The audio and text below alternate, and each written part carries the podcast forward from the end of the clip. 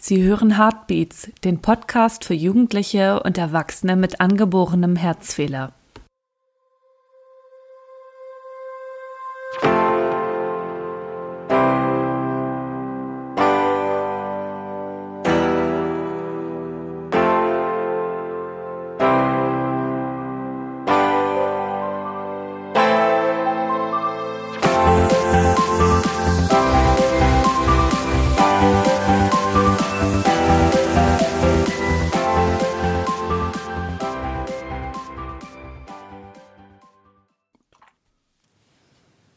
30.01.2020 Heartbeats Nummer 5. Ich wünsche euch einen wunderschönen Tag, liebe Hörer. Willkommen zu einer neuen Ausgabe unseres Podcasts. Ich bin André und an meiner Seite wie immer Tobias und Robert. Hallo Tobias. Hallo. Hallo Robert. Hallo. Und auch heute wollen wir mit einem Gast über seinen Herzfehler und seine Erfahrungen damit sprechen. Dazu haben wir uns heute den Sammy eingeladen. Hallo Sammy. Ja, hallo, schönen guten Abend. Vielen Dank für die Einladung. Sehr gerne. Wir freuen uns, dass du hier bist, dass das geklappt hat. Finden wir wunderbar auch. Äh, wir haben ja im Vorhinein, wir haben uns ja auch schon mal, äh, bevor wir den Podcast angefangen haben, auch schon mal über das Thema auseinander äh, oder unterhalten und damit auseinandergesetzt. Und da warst du uns ja auch eine Hilfe bei dem äh, Konzept dafür. Dafür auch nochmal vielen Dank. Äh, Sammy ja. dürfte dem einen oder anderen von euch vielleicht auch bekannt sein aus seiner Tätigkeit für Jema. Dazu gleich noch ein bisschen mehr. Hier dann erstmal unsere Hausmitteilung. Äh, zum einen möchten wir aus Ausgabe 4 etwas nachreichen. Da hatten wir mit Tobias unter anderem über das Medikament Valsartan gesprochen. Zum Valsartan-Skandal gab es vor einigen Tagen in der ARD eine Reportage des Magazins Fakt, die wir euch mit einigen anderen Infos dazu in der Shownotes dieser Folge verlinken werden. Dann ist am kommenden Samstag, den 1.2., das Treffen der Regionalgruppe Niedersachsen in der MHH, auf das wir hiermit hinweisen möchten. Äh, weitere Infos dazu ebenfalls in den Shownotes. Dann nochmal ganz vielen lieben Dank an alle, die für uns Werbung machen. Und dann möchten wir nochmal darauf hinweisen, dass wir auch auf Twitter und Instagram zu finden sind. Links dazu ebenfalls in den Shownotes. Folgt uns dort, um keine Neuigkeiten zu unserem Podcast zu verpassen. Wir sind verfügbar bei Apple iTunes, Deezer, Spotify, dem Google Play Store oder über die auf unserer Homepage aufgelisteten Feeds. Wenn ihr uns etwas zu sagen habt, dann schreibt uns eine E-Mail an anfragen at heartbeats-podcast.de. Über eine Rezension bei iTunes freuen wir uns natürlich auch. Ja, jetzt äh, dann aber zu unserem Gast. Sammy, magst du dich vielleicht einmal ganz kurz vorstellen? Woher kommst du? Wie alt bist du? Ja, also ich wohne in Wolfenbüttel seit na, jetzt fast 15 Jahren, bin gebürtiger Braunschweiger und ähm, bin letztes Jahr 40 Jahre alt geworden. Mit äh, ja, etwas Glück werde ich jetzt 41 im Mai und ähm, lebe hier zusammen mit meinem Mann. Äh, wir sind auch seit über 15 Jahren zusammen. Verheiratet sind wir seit 2014 und seit Dezember 2018 ähm, sind wir zu dritt. Wir haben einen kleinen Pflegesohn, jetzt 18 Monate alt, äh, der einfach nochmal neue Energie in die Familie bringt, beziehungsweise auch äh, so ein EMA-Leben mal wieder ein bisschen auffrischt und ein bisschen Turbulenz reinbringt. Im positiven Sinne natürlich. Ja, das kann ich bestätigen, als Vater von drei Kindern. Äh, Sammy, was hast du denn für einen Herzfehler? Also ich habe mehrere Herzfehler. Zum einen als äh, Grundherzfehler ist es die Trikospidalatrisie, sprich die Trikospidalklappe ist nicht vorhanden, dadurch auch die, der Ventrikel nur ja, rudimentär vorhanden. Insofern habe ich ein Einkammerherz äh, ja, oder ein halbes Herz, wie man ja heute gerne sagt. Und dazu kommt aber noch die Transposition der großen Arterien. Genau. Und äh, ich gehe davon aus, dass es mal operativ korrigiert wurde. Genau.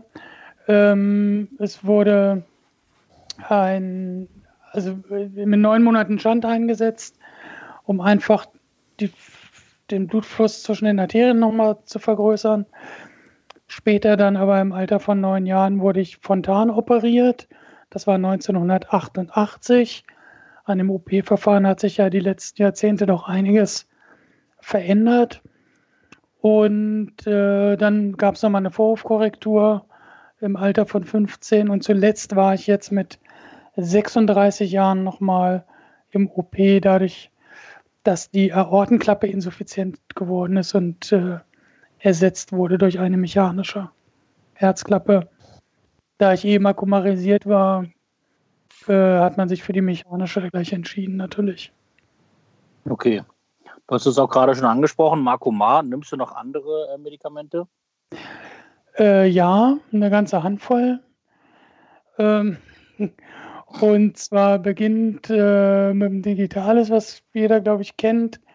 Äh, Lani Top, beziehungsweise später dann äh, geändert auf Nodigal. Äh, Diuretika zur Entwässerung, dann eben die angesprochene Blutverdünnung, ein Beta-Blocker, ein ACE-Hämmer, ich glaube, das war es jetzt erstmal. Ja. Ja, bist ja morgens schon satt, brauchst ja gar kein Frühstück mehr. genau, so ungefähr. Ja. Und äh, ja, das hat sich dann über die Jahre immer mehr äh, erhöht, wie das bei vielen EMAs ja so ist. Anfangs hat man eben nur ein oder zwei Medikamente und so nach und nach wird es dann doch mehr, weil eben auch andere Erkrankungen vielleicht dazukommen. Ja. Ähm, wie man das schon so ein bisschen hören kann, du bist ähm, leicht kurzatmig, was ja ein, ähm, ein unrühmliches Zeichen ist für, für, dein, für den Herzfehler, den du auch schon genannt hast. Wie ist denn mhm. deine allgemeine Gesundheitssituation? Geht es dir gut? Kannst du arbeiten? Gehst du studieren oder bist du Vollzeitpapa? Ähm, also studieren wäre jetzt ein sehr langer Langzeitstudent mit 40. Allerdings habe ich eine ganz das normale betriebliche. Hier gibt es, ja, kenne ich auch äh, jemanden. Nein, ich habe eine ganz normale Schule besucht, eine Regelschule. Ich habe dann äh, eine betriebliche Ausbildung gemacht im kaufmännischen Bereich, war in dem auch eine Weile tätig. Dann war ich selbstständig äh, acht Jahre lang mit einer Hundeschule äh, hier in der Region und ähm, als es dann 2015 zu dieser erneuten OP kam, die gab es natürlich nicht ohne Grund. Der Gesundheitszustand hatte sich verschlechtert im Sinne von starken Wassereinlagerung und eben dieser Klappeninsuffizienz. Habe ich dann für mich aber auch beschlossen, okay, ich werde äh, in die Rente gehen und äh, sozusagen das, was ich dann an neuer Energie wieder bekomme, für mich und mein Leben und meine Familie nutzen und eben, ja, es war sozusagen für mich so ein Zeichen, okay, du hast jetzt lange genug äh, ja, im Leben ziemlich normal teilhaben können. Und jetzt musst du halt dich doch nochmal daran erinnern, dass du ja eigentlich auch einen Herzfehler hast. Äh, man neigt ja dazu, das immer zu verdrängen. Ja. Momentan ist es so, dass ich äh, dass die Mitralklappe insuffizient ist und ich dadurch wieder Wassereinlagerungen habe und wir gerade überlegen, ob das medikamentös alles noch machbar ist oder gegebenenfalls einen erneuten Eingriff. Äh, wobei da gibt es mehrere Optionen, auf die ich jetzt nicht so ganz genau eingehen will, weil ich mich noch für keine der Optionen entschieden habe. Sie wurde uns, wurden uns jetzt vorgeschlagen zum darüber nachdenken sozusagen. Ja, ich glaube, das ist ja dann auch jetzt gerade erst der Findungsprozess, ne? Genau, ja. Und ja. deshalb äh, macht es jetzt keinen Sinn, da viel zu spekulieren im Vorfeld, was wäre, wenn, sondern da müssen wir erstmal und speziell natürlich ich äh, wissen, was dann, was ich dann machen lasse oder auch nicht. Ja. Also gehe ich davon aus, dass du im Moment ähm, keinen Sport treibst, um dich fit zu halten und auch dein geliebtes Fußball nicht ausüben kannst. genau, mein geliebtes Fußball. äh, nie Fußball gespielt, das habe ich meinem Bruder überlassen. Der ist Spieler, Trainer und Vollblut Fußballer sein ganzes Leben lang. Ich habe mich dann äh, weniger darauf konzentriert. Für mich reicht ein bisschen Radfahren und ähm, wobei ich auch zugeben muss, ich bin ein schön Wetterfahrer. Und im Moment ist es natürlich auch mit so einem kleinen Kind zu Hause, ist man auch ganz gut ausgelastet. Jeder, der Kinder hat, weiß ja, wie das dann ist in dem Alter. Du Wenn sie dann grade, losrennen und alles angrabbeln. Ja. Du sagtest gerade, du ähm, äh, Radfahren, machst du das denn jetzt aktuell noch, beziehungsweise ähm, in deiner derzeitigen gesundheitlichen Situation? Und hast du ein normales Fahrrad oder hast du äh, ein Pedelec oder sowas?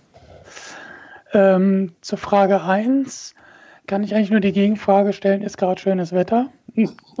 ist richtig, aber so. Also im Moment nicht.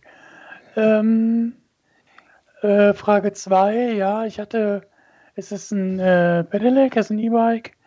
Ich hatte äh, vor einigen Jahren schon mal das Gefühl, hm, so richtig fit bis auf dem Fahrrad nicht mehr, habe meins umbauen lassen zum E-Bike äh, was fast keiner macht von den Zweiradmechanikern, weil sie ein neues Fahrzeug kreieren. Wer das in aller Regel macht, wer sowas mal vorhat, sind Sanitätshäuser, so als kleiner Tipp. Mhm. Und äh, 2018 haben wir uns dann aber sowieso nochmal neue Fahrräder angeschafft. Und dann habe ich es ausgetauscht und mir jetzt so ein quasi fertiges mhm. weggekauft, ein etwas besseres und waren dann an der Nordsee und was überall und genau. Ja, also nicht ich, zur Nordsee, sondern. Ich, ich frage deshalb, weil ich da halt auch entsprechend meine Erfahrung mitgemacht habe. Ich habe das vor einigen Jahren auch umgestellt, weil es halt so ähm, mit der Muskelkraft von mir selbst nicht mehr ging. Und ich habe da eigentlich ganz gute Erfahrungen mitgemacht, deswegen frage ich. Nee, sehe ich genauso. Ähm, das ist auch zum Glück aus diesem Ruf des äh, alte Leute Fahrrads raus ähm, und äh, schafft einfach neue Freiheiten. Man ist motiviert, auch wieder mehr Rad zu fahren, weil man natürlich sonst immer das Problem hat, oh nee, und dann kommt da diese Steigung und das schaffe ich wieder nicht. Und das ist alles anstrengend. Und hier hat man halt die Bequemlichkeit zu sagen, okay, da wo es echt schwierig wird, habe ich Unterstützung. Und wenn ich merke, ich brauche sie gerade nicht, dann schalte ich es eben runter. So. Und das, äh, ja, ist, damit kann man auf relativ gutem Niveau wenigstens etwas äh, Sport und Bewegung äh, für sich selber ähm, ja, haben. Ja. Quasi. Ähm, hast du noch ähm, andere unterstützende Sachen, Hilfsmittel? Hast du einen Schrittmacher? Hast du ein Sauerstoffgerät, das du nachts Sauerstoff brauchst? oder tagsüber oder ein Rollator oder irgendetwas anderes? Nein, was ich habe, ist ähm, ein Schrittmacher. Den habe ich seit 94. Und ähm, dann allerdings ein Einkammer-Schrittmacher. Mhm. Oder nur quasi nur die Kammerfunktion. Und ähm, Genau. Das habe ich. Und durch die starken Wassereinlagungen brauche ich natürlich auch äh, Kompressionsstrümpfe. Das ist so ein Thema, worüber man immer ungern redet, aber es gehört leider für viele auch mit dazu. Und äh, ich merke halt, dass es damit einfach besser ist. Ja. So unangenehm das auch ist, aber es ist halt besser. Genau, ja. Gut, dann ähm, gehen wir mal ein bisschen von der Zeit weiter nach hinten. Wie war denn ähm, die Schwangerschaft deiner Mutter? Wusste sie da schon oder wussten deine Eltern schon während der Schwangerschaft, dass du einen angeborenen Herzfehler haben wirst? Oder gab es Komplikationen während der Schwangerschaft? Weißt nee, du da was darüber? Ja, also das, was ich weiß, ist, es gab im Prinzip keine Komplikationen und es äh, ich wurde nach der Geburt auch als gesund entlassen. Es wurde also auch erst ein paar Wochen später bemerkt, äh, weil sie merkte, dass ich beim Stillen recht schnell eingeschlafen bin, erschöpft war. Und dann kam natürlich irgendwann ähm, die Zyanose dazu, dass man eben blau an, anläuft, blaue Lippen etc. Und dann ist sie zu dem Kinderarzt gegangen und der war zum Glück damals schon so wach und hat gesagt, sofort nach Hannover, weil er dann schon was vermutet hat. Und da hat man es dann erst festgestellt. Okay. Interessanterweise, das, das deckt sich so ein bisschen äh, mit dem, was, was man damals bei mir hatte. Ich hatte sogar in diesem äh, Überwachungsbuch, wo eingetragen wird, welche Fähigkeiten und, und, und welche Entwicklung das Kind macht, hatte ich da immer volle Punktzahl. Da ist das auch überhaupt nicht aufgefallen am Anfang. Hm. Das, man muss natürlich auch sagen, okay, bei mir 1979 ist natürlich was anderes. Heutzutage haben wir zum Glück dieses Neugeborenen-Screening, wo auch beim Verdacht auf äh, einen eventuellen Herzfehler da ein Echo gemacht werden soll und sowas. Heute gibt es natürlich ganz andere Möglichkeiten. Ich glaube, Ende der 70er gab es nicht mal ja. den Herzultraschall. Also hm, hätte es auch nicht.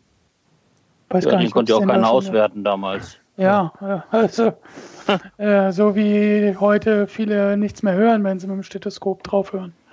Aber ähm, so war das halt und äh, dementsprechend wurden natürlich viele Kinder meiner, unserer Generation ja als erstmal gesund nach Hause geschickt. Ja. Und wie war dann ähm, deine Kindheit? Gab es da irgendwelche Einschränkungen oder bist du normal in den Kindergarten gegangen oder war das ein Inklusionskindergarten und, und, und dann auch mit der Schule? Also ich sage mal, Einschränkungen, was die Institutionen angeht, gar nicht. Also ich war gar nicht im Kindergarten, das hat aber andere Gründe. Ähm, ich war dann in der Vorschule und dann später ganz normal auf der Grundschule und dann auch auf den weiterführenden Schulen. Ähm, Einschränkung bestand eben darin, dass äh, ich natürlich im Sportunterricht einfach nicht so mithalten konnte, logischerweise. Ähm, da war immer die Regelung mit den Lehrern und der Absprache auch der Ärzte, er soll mitmachen und wenn er eben nicht mehr kann, dann muss man ihm das aber auch gewähren, dass er sagt, ich kann nicht mehr äh, und dann seine Auszeit nehmen darf. Ähm, bewertet wurde damals tatsächlich aber trotzdem noch ganz normal. Also sprich, wenn Sachen nicht erreicht wurden, Ziele, die ich natürlich in aller Regel nicht erreicht habe, wurde auch dementsprechend benotet. Da gibt es heute ja auch andere äh, Maßstäbe teilweise. Das ja. wurde nicht rausgenommen bei dir? Nee. Okay, das. Äh Später dann ja irgendwann, aber anfangs nicht. Und äh, dann gab es natürlich nochmal so zwei Einschränkungen. Das waren diese langen Krankenhausaufenthalte, wo man natürlich dann einfach viel Zeit in der Schule verpasst. Denn auch der Unterricht, der ja an Kliniken dann gegeben wird äh, mit dieser, äh, dieser begleitende Unterricht, ist natürlich kein vollwertiger und muss man einfach so sagen. Mhm. Ja. Ähm, hast du dann in, in Sport eine 5 oder eine 6 gehabt oder hast du dann eine 4 gehabt?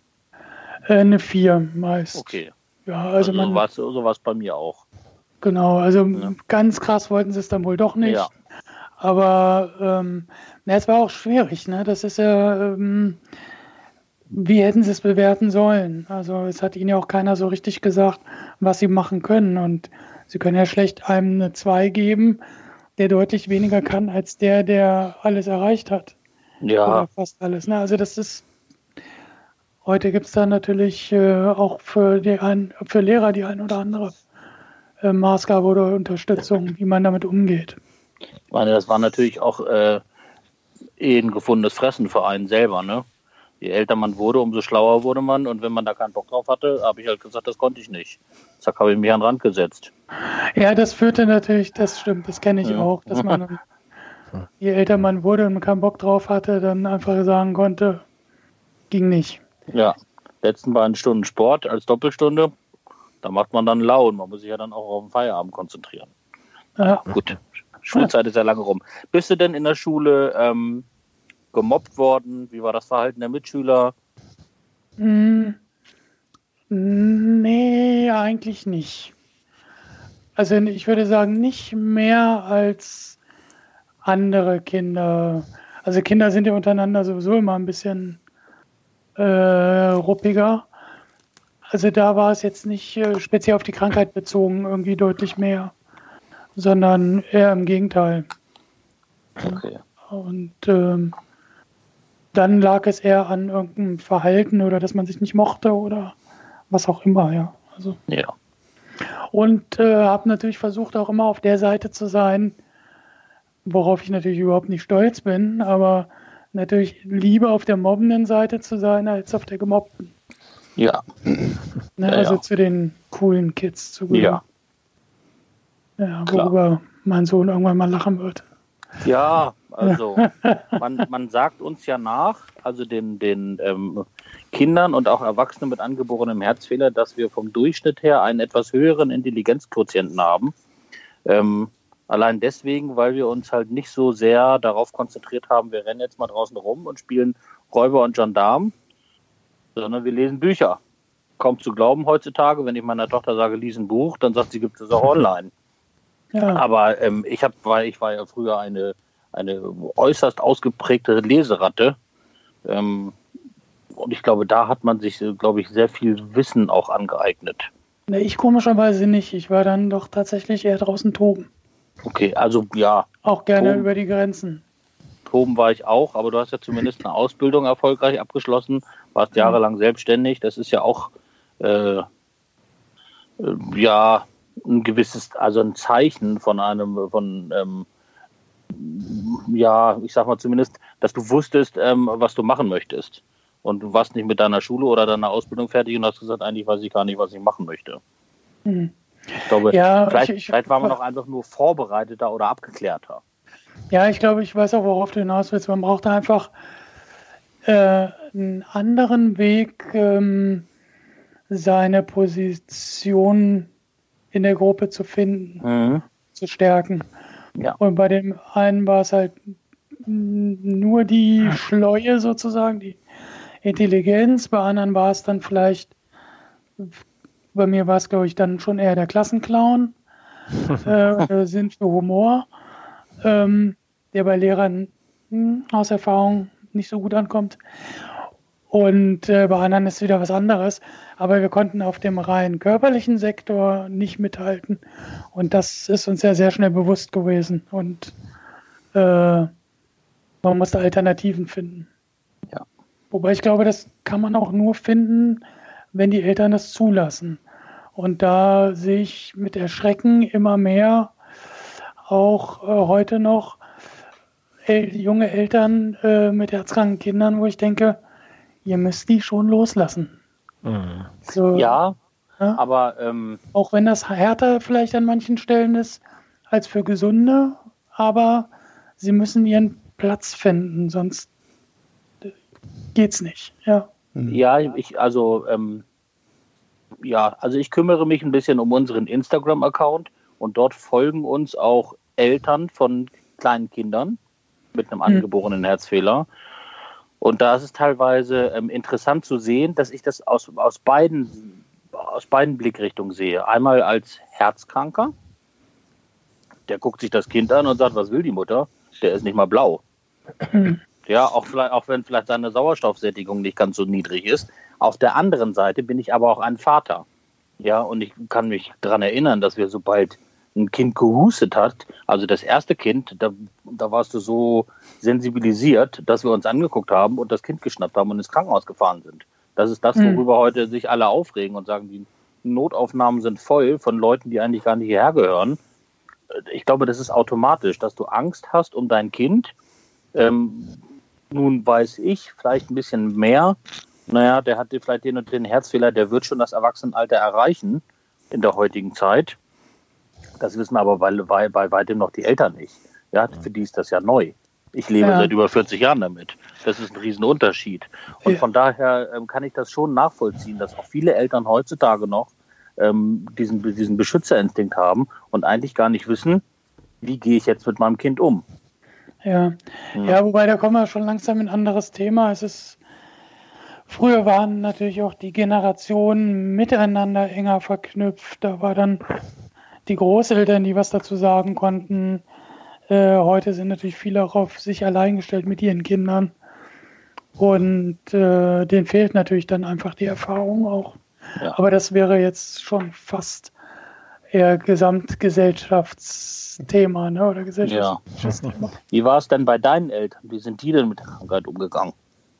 Ja, mein Vater war ja nicht da. Der war ja dann relativ früh, ist der ins, äh, zurück in sein Heimatland nach Tunesien. Da war ich vier. Und meine Mutter war dann alleinerziehend mit zwei Kindern. Mein Bruder ist äh, acht Jahre älter, fast, ja doch, acht Jahre, fast neun. Ähm, und äh, da war, konnte sie natürlich auch gar nicht glucken, weil irgendwer muss ja auch noch arbeiten. Klar. Ne? Und äh, da waren gute Bekannte von uns, die oder Freunde, die dann sich so ein bisschen um mich gekümmert haben, aufgepasst haben. Und äh, ja, den ich, glaube ich, heute meine gute, äh, mein gutes Immunsystem zu verdanken habe. Mhm. Die hatten nämlich haufenweise Wellensittiche und also die Viecher, wo du heute kein herzkrankes Kind hinschicken würdest. Aber damals das wusste man alles nicht, man hat sich die Gedanken nicht gemacht, die Situation war, wie sie war. Und ähm, ja. Also wie gesagt, ich würde sagen, ein mehr oder weniger normales Kinderleben, abgesehen von den Krankenhausaufenthalten und natürlich äh, der verminderten körperlichen Möglichkeiten. Ne? So. Ja. Wie ist das denn mit deinem Bruder? Hat der darunter leiden müssen, weil du ähm, im Krankenhaus warst? Deine Mutter hat dich relativ oft besucht und er durfte nicht mit? Ich glaube ja. Wir haben mal irgendwann darüber gesprochen und er hat auch ganz klar gesagt, äh, äh, dass, dass nichts gegen mich oder so. Ne? Ganz klar, ich war ja ein Kind. Aber ich glaube schon, dass er ein bisschen drunter gelitten hat, weil es natürlich schwierig war. Das ist äh, ein großes Thema für alle Familien, wo ein Kind jede Art von chronischer Erkrankung hat, ähm, dass man zwangsläufig sich einfach mehr um dieses Kind kümmern muss. Und das ist, glaube ich, dann immer schwierig für die Geschwisterkinder. Ja. Und früher gab es eben sowas nicht, wie es das heute gibt, ne? dass es dann eine Geschwisterfreizeit gibt von irgendwelchen Vereinen oder eine Reha als Familienreha mit den Geschwistern, sodass jeder seine Zeit bekommt und so. Das gab es alles nicht. Ja. Ist denn deine Mutter mit dir in einer, in einer Reha gewesen? Also nur oder nur du in einer Reha? Nie. Nie, okay. Also ich selber ein Jahr später dann in der äh, AHB, ne, also Anschlussheilbehandlung jetzt 2015 äh, nach der OP. Aber in der auch in der Kindheit war es nicht so, dass ich nach irgendeiner OP in die Reha geschickt wurde. Okay. Weil ich, ich kann mich erinnern, bei mir, äh, ich war in der Kindheit zu einer Kur ähm, und meine Eltern haben dann halt den, den Sommerurlaub mit meinen Brüdern äh, um diese Kur drumherum geplant und sind dort halt auch in diesen, in diesen Ort gefahren dann. Also ah, das, okay.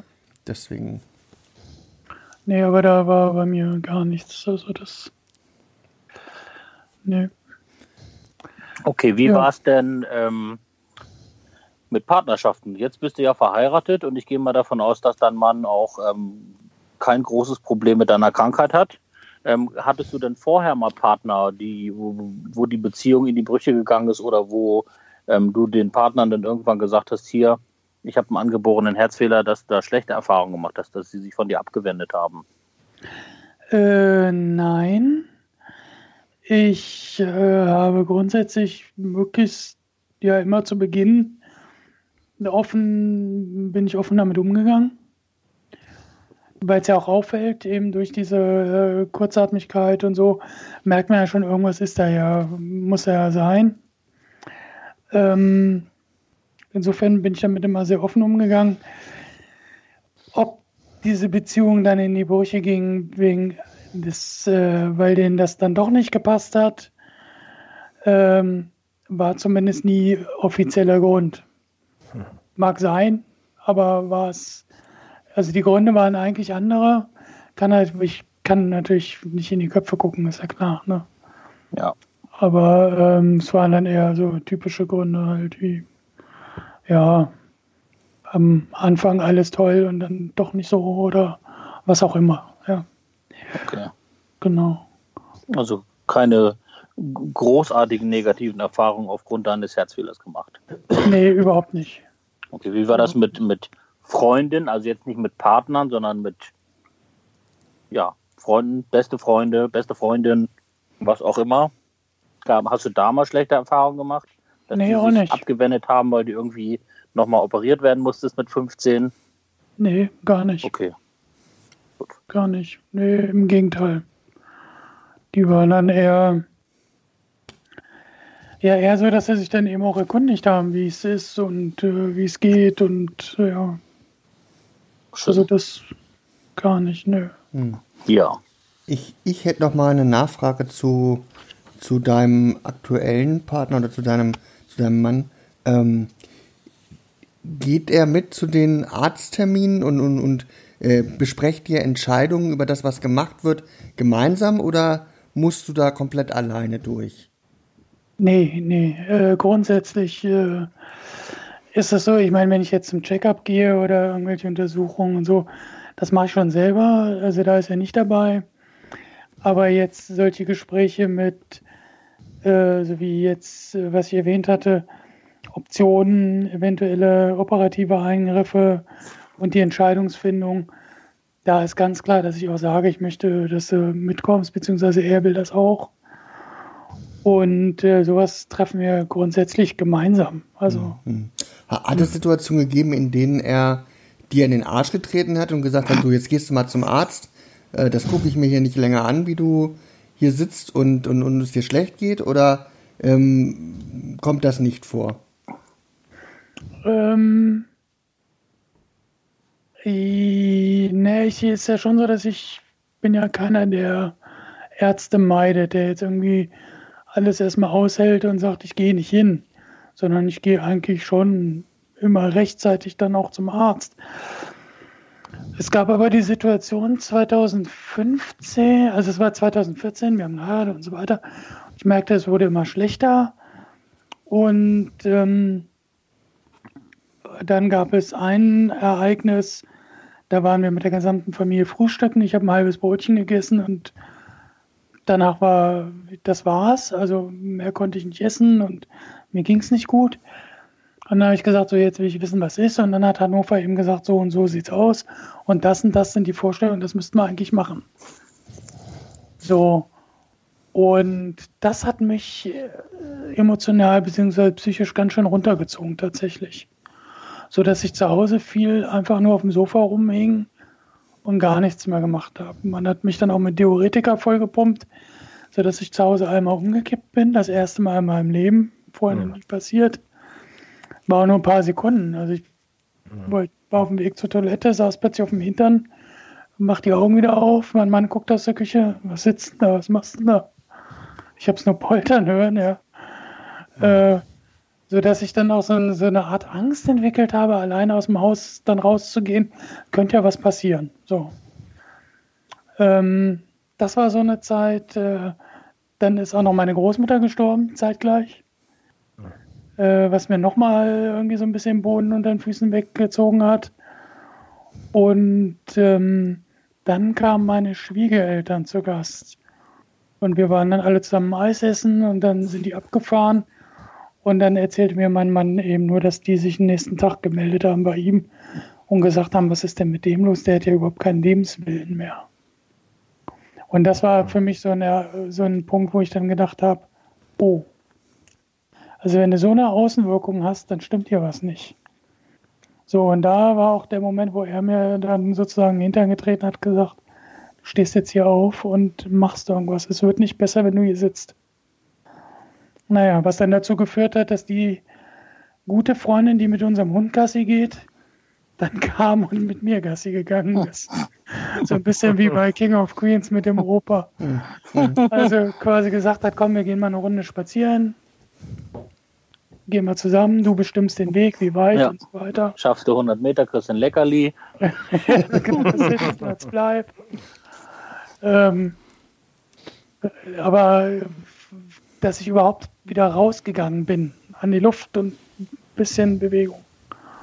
Und äh, ja, das war so, glaube ich, wenn das nicht schon eine Depression war, dann war es zumindest eine depressive Verstimmung, wo es wirklich so ein bisschen auf der Grenze war. Also hätte da das Umfeld nicht reagiert, weiß ich nicht, wie weit ich mich da noch hätte reinfallen lassen in dieses Loch. Und da konnte ich auch das erste Mal nachvollziehen, wenn jemand sagt, du kommst da nicht raus. Wo ich dann immer denke, was sind die bescheuert? Die sind einfach nur faul. Ja? Aber nein, du hängst da fest plötzlich. Und naja, nee, das, also so die Situation gibt es dann schon, wo er dann auch mal sagt, nee, pass auf, jetzt übertreib nicht und mach. Dafür nimmt er mir aber auch unglaublich viel ab im Alltag. Also das muss ich einfach auch so sagen. Ne? Das ist auch gut so. Ähm, jetzt hatte André das ja auch schon am Anfang ähm, erwähnt. Viele, die dich kennen, ähm, kennen dich von Jema. Ähm, magst Ja. du mal erzählen, wie du zu Jema gekommen bist und was du bei Jema schon alles so gemacht hast? Äh, ja, gerne. Also ich habe bin ja eines auch eines der jungen Herzkinder. Ähm, dadurch, dass ja auch der Herzkindverein aus Braunschweig ist, weil, äh, ist in der Parallelstraße äh, zu meiner Mutter. Ähm, und Also die Geschäftsstelle. die Geschäftsstelle, genau, Ja. ja, beziehungsweise, ja, genau. Und ähm, dadurch war ich natürlich viele Jahre Herzkind, Herzkind-Freizeiten etc. Dann war ich selber aus Ausbildungs zu Ausbildungszwecken in Süddeutschland und war weg von allem. Und dann kam ich wieder, ging in die MH und sah da einen Flyer. Und dann habe ich so gedacht, naja, das klingt ja irgendwie, das bist du ja eigentlich. Also jugendlicher, erwachsener, angeborener Herzfehler. Naja, und dann bin ich erstmal Mitglied geworden und habe aber keine Veranstaltung besucht oder irgendwas, sondern meinen Beitrag gezahlt und das war's. Ich wollte mir damit sonst nichts weiter zu tun haben. Und so geht es ja vielen in so einem gewissen Altersabschnitt. Und irgendwann war es dann so, ich war sehr viel ehrenamtlich für andere Dinge äh, beschäftigt oder, oder habe mich da engagiert vielmehr. Und ähm, dann war so, dass die Regionalleitung in Niedersachsen aufhörte und sie jemanden suchten. Und ich dann so überlegte, na, wenn du schon so viel ehrenamtlich machst, mach doch mal was, was dich auch betrifft. Und so bin ich da Mhm. reingerutscht im Prinzip. Und äh, habe das jetzt, ich glaube, sechs Jahre oder länger, gerade mal überlegen, ja, über sechs Jahre gemacht. Ähm, Genau, und zum Ende des letzten Jahres allerdings bin ich jetzt zurückgetreten vom Amt. Einfach weil ich gesagt habe, jetzt muss ich ein bisschen gucken, wie geht es bei mir weiter. Dann natürlich mit dem Kleinen zu Hause. Ähm, Prioritäten verschieben sich halt im Leben auch manchmal so ein bisschen. Ja, und ich meine, wir müssen unsere Kräfte halt auch einteilen, ne? Eben das. Und äh, es heißt ja für mich auch nicht, dass ich jetzt grundsätzlich nichts mehr für jemand machen würde. Stammtisch zum Beispiel, da komme ich weiterhin und mache den. Ähm, der ist ja von angesprochen worden. Oder auch jetzt zur Jahrestagung der Kinderkardiologen fahre ich nach Wiesbaden. Ähm, sozusagen als Repräsentant, weil ich da die letzten Jahre auch immer war. Sowas mache ich dann natürlich weiter, aber eben nicht mehr die Verpflichtung einer gesamten Gruppe gegenüber irgendwas organisieren zu müssen. Okay, was ähm, sagst du denn jemandem, der 18 Jahre alt ist, einen angeborenen Herzfehler hat? Warum sollte der sich mit Jema beschäftigen? Er sollte sich aus mehreren Gründen mit jemandem beschäftigen. Zum einen ähm, für den Austausch mit anderen. Das Netz ist super, Facebook ist super. Also der Konzern an sich vielleicht nicht, aber äh, die Möglichkeit eines Austauschs im, sozusagen in der virtuellen Welt, das ist zwar alles ganz toll, nichtsdestotrotz ist es nicht das Gleiche, als und du warst ja beim letzten Mal auch mit dabei, man gemeinsam zum Beispiel bei so einem Stammtisch sitzt und sich wirklich mit Menschen vis-à-vis -vis unterhält mhm. über die Erfahrungen. Ähm, zum Zweiten ist es natürlich auch so, wenn ich Informationen brauche, jemand hat natürlich auch guten Kontakt in die einzelnen äh, Kliniken zu den Ärzten und das bundesweit. Sprich auch da, wenn ich sage, ich will irgendwie mal ganz woanders hin, kann man da vor Ort in der Regionalgruppe dann auch nachfragen, kennt ihr den oder den Arzt, wisst ihr was und so weiter. Und das Dritte ist natürlich auch, vielleicht auch, man muss es nicht, aber wenn man möchte, sich eben auch selbst ein bisschen mit einzubringen, mit, mit Ideen, was kann man machen zur Verbesserung der Situation, der Versorgungssituation für Erwachsene mit angeborenem Herzfehler. Denn es ist nicht selbstverständlich, alles selbstverständlich. Wir haben Hannover und Braunschweig unglaublich viel Glück, dass wir da in einer Region sind, die gut aufgestellt ist bei dem Thema, wo auch die Kassenärztliche Vereinigung mitspielt und die Sachen bezahlt. Das ist bundesweit aber nicht überall so. Mhm. Und da muss noch ganz, ganz viel getan werden, denn äh, immer mehr Kinder zum Glück erreichen das Erwachsenenalter, aber die müssen weiter versorgt werden. Ja, und ja, es gibt heutzutage schon mehr Erwachsene mit angeborenem Herzfehler als Kinder. Genau, die letzte Schätzung ist, glaube ich, aus dem August 2017, wenn mich nicht alles täuscht. Ähm, da waren es äh, zwischen 250 und 300.000. Ja, Erwachsene. Erwachsene, nur Erwachsene, ja. genau. Ja. Ja, da gebe ich dir vollkommen recht oder da geben wir dir vollkommen recht. Das ist ein ganz mhm. großes Thema, was uns halt weiterhin betrifft. Da geht es halt nicht nur um die Versorgung ähm, an sich. Was passiert, wenn ich nicht mehr ein Kind bin und nicht mehr ähm, zum, zum ähm, Kinderkardiologen kann, aber das hatten wir auch schon mal besprochen, sondern es geht halt auch noch viel weiter. Die Ärzte müssen ja auch bezahlt werden. Ähm, genau. Genau. Hast du denn noch irgendetwas auf dem Herzen, was du mit uns teilen möchtest? Ein besonderes Thema, was dir unter den Nägeln brennt? Ja, also ein Thema ist für mich äh, auch in meiner Arbeit bei JEMA immer gewesen, wenn wir Infoveranstaltungen machen, dann ist das oft für einen Personenkreis, den es betrifft. Ähm, wichtig finde ich auch die Öffentlichkeitsarbeit in dem Bereich, wo Leute erstmal primär nichts damit zu tun haben, aber vielleicht jemanden kennen. Also wir hatten hier zum Beispiel zwei große äh, Benefits-Fußballturniere organisiert mit ähm, Firmenmannschaften und allem in, in äh, Wolfenbüttel, ähm, um das Thema auch breit zu streuen, denn die Öffentlichkeit weiß davon gar nichts. Ja. Wer nicht mit dem Thema zu tun hat, weiß nichts davon. Und warum ist das so wichtig? Wichtig ist es, da komme ich jetzt zum zweiten Punkt. Wir alle werden, also sind krank, wir haben einen Herzfehler, gut, Thema erledigt. Aber wir alle werden auch krank, wie jeder andere auch. Wir können uns mal irgendwas brechen, wir können äh, Probleme mit Nieren haben, wir können was auch immer äh, haben, wo beispielsweise ein operativer Eingriff nötig ist irgendwann. Und dann wird unser Herzfehler wieder relevant. Ja. Beispielsweise, wenn es um das Thema Narkose geht oder Erstversorgung im Notfall. Und zwar nicht, weil das Herz ein Problem macht, sondern weil ein ganz anderes Körperteil plötzlich ein Problem macht.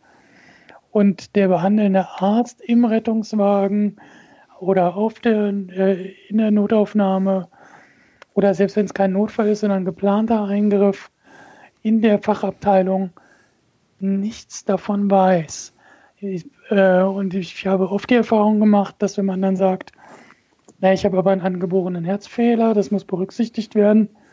Naja, wir machen ja nichts an ihrem Herzen. Mhm. Wir haben auch andere Leute, die schon mal am Herzen operiert wurden. Wir machen das hier jeden Tag. Äh, da machen sich mal keine Sorgen. So, und äh, beim Fontan wer sich da so ein bisschen auskennt, weiß, äh, bei der Narkose kann ich fast mehr falsch als richtig machen. Und äh, wenn dann sozusagen ein Anästhesist genommen wird, der immer genommen wird, aber keine Ahnung von angeborenen Herzfehlern hat, dann werden Lappalien plötzlich ganz äh, gefährlich. Ja, dann äh, geht es um eine Zahn-OP. Man will den Patienten kurz in Narkose legen und er bleibt auf dem Tisch liegen, was sonst nie passiert. Liegt aber daran, weil man beispielsweise denkt, Mensch, der hat aber eine schlechte Sättigung, ich haue noch mehr Sauerstoff rein oder was auch immer. Also das sind, äh, ich kann jedem nur empfehlen, egal worum es geht und egal welcher Klinik, immer zu sagen, es findet kein Eingriff statt ohne Rücksprache mit meinem Kinder- bzw. EMA-Kardiologen. Ja. Und dass mhm. dort mit denen Rücksprache mit der Anästhesie gehalten wurde. Ja, Wenn die das, das okay geben oder den Anästhesisten in der anderen Klinik dementsprechend äh, briefen können oder unterstützen können, ist das okay. Aber ich würde nie irgendwas machen lassen ähm, äh, ohne Rücksprache. Beziehungsweise, und da sind wir wieder beim Umfeld, das muss das natürlich auch wissen. Und darum ist es am besten, immer offen damit umzugehen. Ja. Denn es gibt natürlich auch die Situation, wo ich vielleicht gar nicht diskutieren kann mit denen. Richtig. Habe ich das richtig in Erinnerung, wenn man bei dir ähm, einfach mehr Sauerstoff gibt, dann bringt das rein gar nichts, weil dein Körper gar nicht mehr Sauerstoff annimmt? Äh, ja, im Prinzip kann man so sagen. Ja, ja weil ich meine, dann konzentriert sich der Anästhesist ja schon auf das Falsche. Ja, anstatt genau. zu sagen, oh, ich muss die Sättigung erhöhen, sollte er vielleicht lieber die anderen Parameter besser im Auge haben ähm, die ja wahrscheinlich auch nicht so sind, wie es normal ist. Ja, was natürlich ja. auch gerne gemacht wird bei sehr komplexen Herzfehlern, dass man innerhalb der Narkose guckt, dass der Patient sozusagen so weit weg ist wie nötig, äh, wie möglich, aber nur so weit wie nötig. Während man sonst beim Herzgesunden vielleicht sagen würde, so, den schießen wir jetzt einmal weg, machen den Eingriff, holen wieder zurück und das war's. Ja. Und das ist bei sehr komplexen Herzfehlern nicht möglich. Da muss man immer gucken, dass man den soweit trotzdem noch äh, stabil halten kann. Also ist es einfach schwieriger, den Patienten während der OP stabil zu halten. Ja. Vielleicht mal darauf runterzubrechen. Ja, so. Und das sollte man wissen. Und das sollte man auch wissen, wenn man in Anführungsstrichen nur einen korrigierten VSD hat. Also vor Septum-Defekt, der in der Kindheit korrigiert wurde und man dann plötzlich mit 50, 60 einen ganz anderen operativen Eingriff hat. Ja. Sollte man vielleicht trotzdem einmal Rücksprache halten. Ja, sicher ist sicher. Lieber einmal zu viel Rücksprache gehalten, als nicht mehr, mhm. wie heißt es so schön, auf eigenen Füßen oder zumindest lebend wieder aus dem OP rauszukommen. Ja. ja. Und einige Ärzte sind natürlich genervt davon, weil sie sich dann immer so ein bisschen weiß nicht, ob sie sich bedroht fühlen, dass man ihnen Kompetenz abspricht oder irgendwas. Aber das muss einem dann egal sein. Und je öfter sie die Erfahrung machen bei EMA-Patienten, desto sensibler werden die auch selber und wissen, aha, weil dann mit Sicherheit auch mal der Fall dazwischen ist, wo sie wirklich denken, ey, man, gut, dass, wir nochmal gefragt haben. Ja, das kann ich, ich glaube, ähm, das, das ist halt auch wichtig. Kann nur von uns kommen. Das kann ja. nur von uns kommen. Ja. Das kann ich nur unterstützen. Jedes Mal fragen. Das kann ich nur unterstützen aus eigener Erfahrung. Ich hatte die, ich hatte die Situation im vergangenen Sommer, als ich mit einer Notoperation an der Gallenblase operiert werden sollte in einem kleineren Krankenhaus ähm, und dort der Satz dann fiel, ach na ja, die Medikamente, die sie uns aufgelistet haben, das ist jetzt ja auch kein Hexenwerk, das kriegen wir schon irgendwie hin. Und ähm, wenn mal, wenn meine Alarmglocken noch nicht angewiesen wären, da wären sie dann angegangen. Ich habe dann wirklich darauf bestanden, dass man sich mit äh, meinem Kardiologen in Verbindung setzt und dass ich nicht vorher auf den OP-Tisch gehe, bevor der nicht sein Okay gegeben hat, beziehungsweise gegebenenfalls sogar eine Verlegung in das Klinikum, in dem ich behandelt werde, dann erfolgt. Und da habe ich auch wirklich darauf bestanden. Man kann das ja auch nett ausdrücken, indem man sagt, ich möchte Ihnen hier nichts absprechen oder Sie äh, schlechter machen, als Sie sind.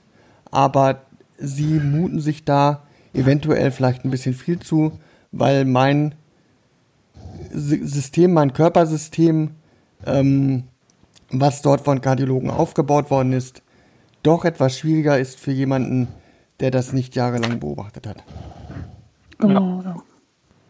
Und vielleicht noch ein Punkt, beschäftigt euch mit eurem Herzfehler selbst. Ja. Ähm, es ist nichts besser, als selber zu wissen, was ich da eigentlich habe. Denn auch in genau solchen Gesprächen, wo es dann darum geht, mit anderen Ärzten sowas zu besprechen, ähm, stößt es eigentlich weniger auf Ablehnung, wenn die merken, dass du so ungefähr weißt, wovon du sprichst. Mhm. Und ähm, auch wenn vielleicht Mama und Papa immer alles ganz toll geregelt haben, irgendwann ist der Zeitpunkt, ich muss das für mich selber machen. Ich muss die Verantwortung übernehmen, ob ich will oder nicht. Und dann ist es das Beste, sich selber mit seinem eigenen Herzfehler auseinanderzusetzen.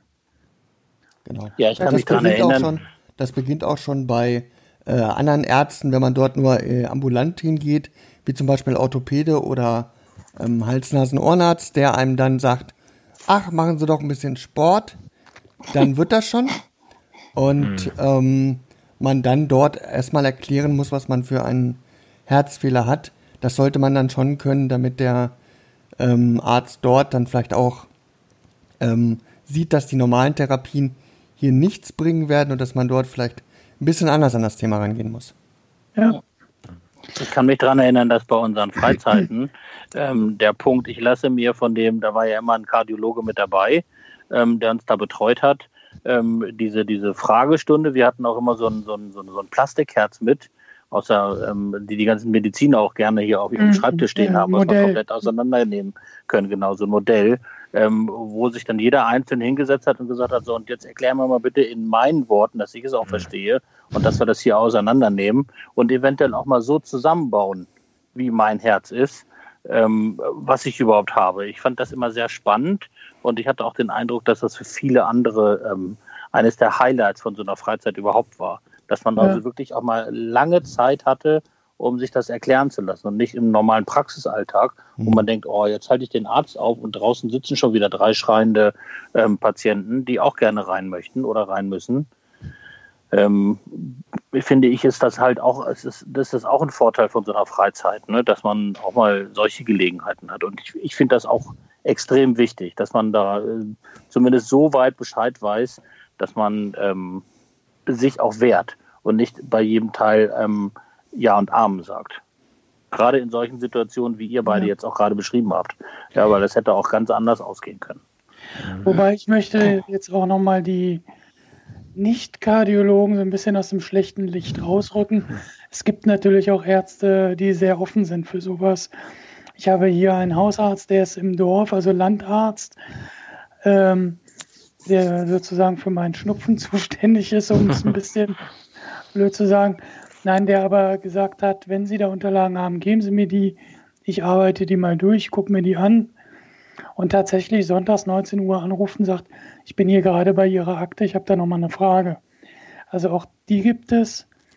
Und weil du sagtest Orthopäd, ich war letztens bei einer Orthopädin, ähm, die bat mich dann darum, das genau zu erklären, welche Herzfehler und wieso und weshalb und warum. Und fragte dann auch nach der Versorgungssituation von EMAS. Das hat sie interessiert. Und die Sprechstundenhilfe verdrehte schon fast ein bisschen die Augen, weil da draußen die Patienten sitzen. Dann sagte sie, nee, aber ich bin Ihnen sehr dankbar für diese kleine Lehrstunde. Äh, das war super interessant. Wobei ich jetzt auch weiß, warum ich in die Orthopädie gegangen bin. Diese internistische ist mir dann doch zu komplex. Aber ähm, die war eigentlich ganz dankbar und fand das gut, mal zu hören. Ach so, so hat sie das noch gar nicht gesehen oder gewusst. Also es ist nicht so, dass die jetzt alle grundsätzlich da ein Problem mit haben. Und es ist natürlich immer, der Ton macht die Musik. Ne? So. Genau. Ja. Das wollte ich jetzt auch gar nicht damit gesagt haben. Mein Hausarzt ist ja. da auch sehr, sehr vorsichtig und äh, guckt dann lieber nochmal nach, informiert sich nochmal und äh, schickt mich einmal zu, zu oft zum Kardiologen ja, als einmal zu wenig. Genau. Also das, das muss ich auch äh, sagen. Ähm, es ist nur halt so, wenn man äh, in einem Krankenhaus, ähm, die sich auf eine bestimmte Operation dann vielleicht auch gut verstehen, ähm, dann dort äh, sitzt in der Notaufnahme und äh, der leitende ähm, Chefarzt dort der Meinung ist, ach, ähm, das kriegen wir hier schon hin, die Operation machen wir jeden Tag. Ähm, was soll da groß schiefgehen? Also da sollte man dann mhm. halt wirklich schon äh, ja. gegen, äh, also dann, dann ja, klar. wehren. Ne? Genau. Ja, ich denke auch in, in so, so Notsituationen, sozusagen Notaufnahme oder Akutsituationen, äh, wo auch die Ärzte unter Stress sind oder so, da als aufgeklärter Patient ähm, aufzutreten und, und, und, oder dass die, dass die einfach auch wissen, okay, der weiß über seine eigene Sache Bescheid und so. Ich glaube, dass äh, so im Unterbewusstsein gehen sie auch nochmal sorgfältiger mit einem um, als wenn die da einen Patienten haben, der äh, nichts sagt und von gar nichts weiß.